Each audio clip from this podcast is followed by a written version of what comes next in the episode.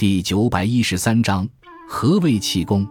气功是中国一种重要的养生方法，基本方面为调身、调心和调息。调身即调整身体的姿势和状态。气功基本的姿势有站、坐、卧、行四种，每一种都有独特的规定。以站式为例，要求两脚并立，两手掌心附于脐部，垂肩含胸，舌抵上颚，凝神入丹田，脐下三寸的地方。调心。即通过意念来调整心理状态和生理功能，需要进入一种极为平静的状态，令自己的意念高度集中。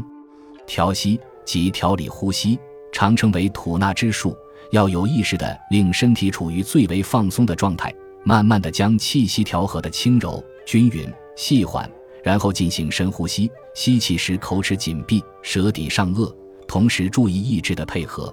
片刻之后，令舌体放松。口齿间微开一条小缝，令气缓缓地呼出。气功最忌讳的是心智的浮躁，强调循序渐进，持之以恒。